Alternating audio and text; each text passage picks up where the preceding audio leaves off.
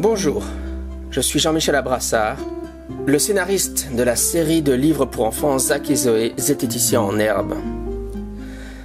Après le succès de notre premier volume, Enquête au Loch Ness, nous sommes heureux de vous présenter le second livre de la série Zététiciens en herbe, intitulé La mythologie chrétienne. Ce projet est né du constat qu'il existe des livres pour enfants qui présentent les différentes religions à destination des familles croyantes. Il en existe aussi qui se veulent neutres, mais qui sont insatisfaisants pour les sceptiques. Il est par contre extrêmement difficile de trouver des ouvrages qui discutent des religions dans une perspective d'éducation par-delà la foi. Je pense que pour éduquer des enfants libres penseurs, les parents ne doivent pas éviter la question de la religion. Ceci étant dit, notre but n'est de toute façon pas d'endoctriner les enfants pour qu'ils deviennent athées. Notre souhait est qu'ils se posent des questions et qu'ils y apportent leurs propres réponses. Après tout, c'est ce que signifie libre penseur. Le but de ce livre est donc de faire réfléchir les enfants de manière critique sur le contenu de la Bible. Même si en général les sceptiques sont des agnostiques ou des athées, nous avons conscience qu'il existe aussi des zététiciens chrétiens.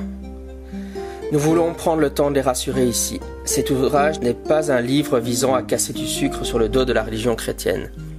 Nous faisons au contraire tout notre possible pour ne pas y présenter des positions caricaturales.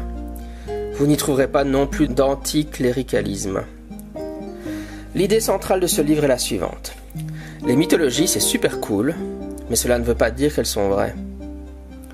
On sait aujourd'hui que bien des récits de la Bible, au minimum depuis la Genèse jusqu'au roi Saül, sont purement des mythes.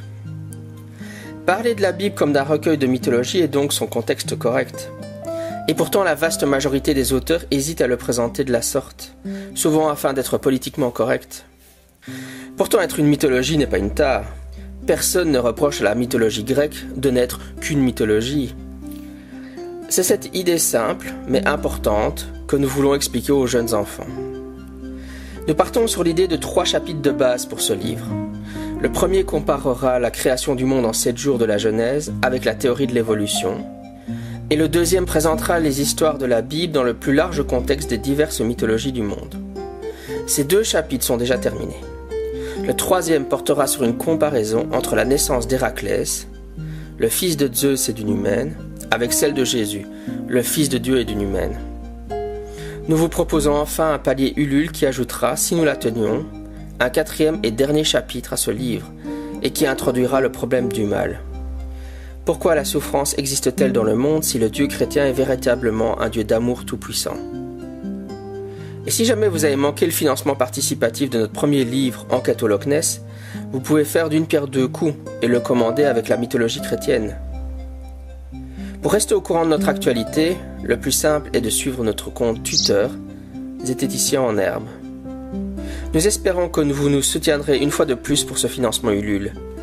Aidez-nous à apporter un peu de doute raisonnable à des enfants.